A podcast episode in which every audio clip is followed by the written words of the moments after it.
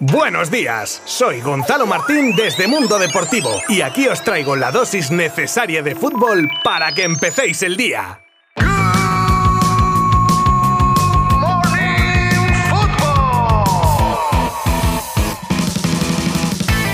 Muy buenas, feliz viernes a todo el mundo y bienvenidos a este último Good Morning Football de esta semana, claro. Tranquilidad porque el lunes estamos de vuelta con puntualidad británica. Pero hoy tenemos tarea, una tarea que empieza por conocer los resultados de los partidos de ayer, el de la Roja ante Portugal perteneciente a la primera jornada de la UEFA Nations League y también importante el del Girona Eibar con la lucha por un billete para Primera División en el horizonte. Y evidentemente no podían faltar nuestras buenas noticias como la las rebajas salariales que se estaría planteando el Barça, los números del ya oficial fichaje de Rudiger por el Madrid, los planes del United con Frankie de Jong, la bomba que ha provocado Pogba en Inglaterra y muchas más cosas que descubriréis en los próximos minutos. Os habla Gonzalo Martín desde Mundo Deportivo y arrancamos ya mismo.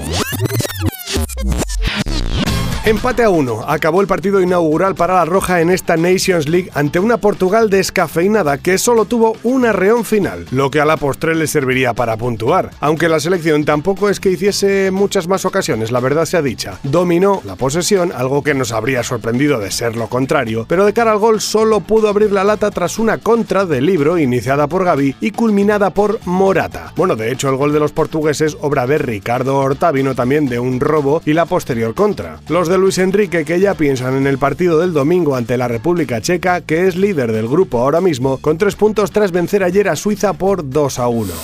Y nos pasamos ahora por la Liga Smartbank, donde se jugaba ayer un nuevo partido de los playoffs por el ascenso a primera, en el que el Eibar se llevaba la victoria de Montilivi por la mínima tras el golazo impresionante de Akeche. De verdad, no es exagerado decir que puede ser uno de los goles del año, pero así en general, ¿eh? a todos los niveles. Tenéis que verlo. De este modo, el Girona partirá con desventaja para el partido de vuelta en Ipurúa de este próximo domingo.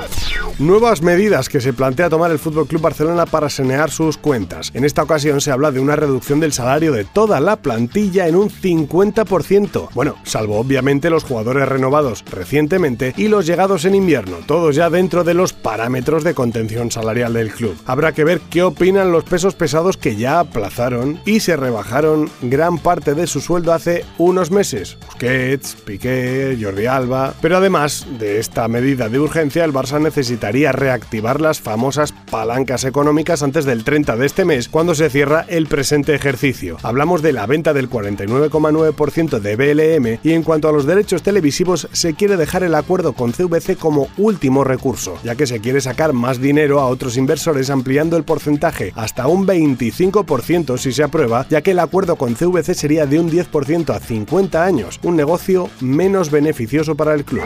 Ya es oficial, Antonio Rudiger es nuevo futbolista del Real Madrid para las próximas cuatro temporadas. El club blanco anunciaba así el primer fichaje del verano. El central alemán de 29 años llega libre y anunciaba en sus redes sociales el orgullo de poder vestir de blanco. Cobrará unos 10 millones por temporada, 7 de ellos fijos, situándole así en la misma escala salarial que David Álava. La prima del fichaje asciende hasta los 12 millones de euros y la cláusula de rescisión se queda en 450 kilos. La presentación tendrá lugar el lunes 20 de junio a las 12 en la ciudad deportiva del equipo blanco. El nuevo técnico del United, Eric Ten Hag, quiere a Frankie de Jong para su proyecto en la Premier, y más con la salida ya comunicada oficialmente de Paul Pogba. Y las palabras de Tebas sobre el Barça y su maltrecha economía no han hecho otra cosa que, como ya dijo Laporta, perjudicar al club, o al menos dar una imagen de necesidad, que desde Inglaterra confían que les sirva para poder llevarse al neerlandés a precio reducido. Concretamente, desde Mail Online hablan de menos de 60 millones por un jugador que costó 75 más variables. Otro que interesa en Inglaterra, pero en este caso como parte de una cesión, es Clement Lenglet, por quien el Tottenham habría puesto sus ojos encima. Según informó TV3, el equipo londinense tendría en mente conseguir al francés por dos años a cambio de asumir por completo su ficha, aunque de momento el entorno del central ha dicho a nuestros compañeros de Mundo Deportivo que desconocen dicho interés.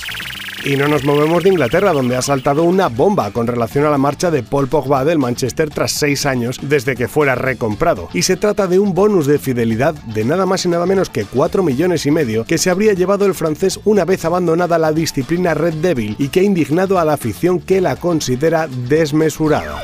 Por último, e hilando un poco con que ayer comenzaban las finales de la NBA, nuestro último protagonista, LeBron James, probablemente uno de los jugadores de baloncesto más influyentes de los últimos años, lleva un tiempo invirtiendo en el mundo del fútbol, en equipos como el Toulouse o el Liverpool, y ahora, tras la compra del Milán, aparece como inversor del equipo italiano. The King expande al fútbol.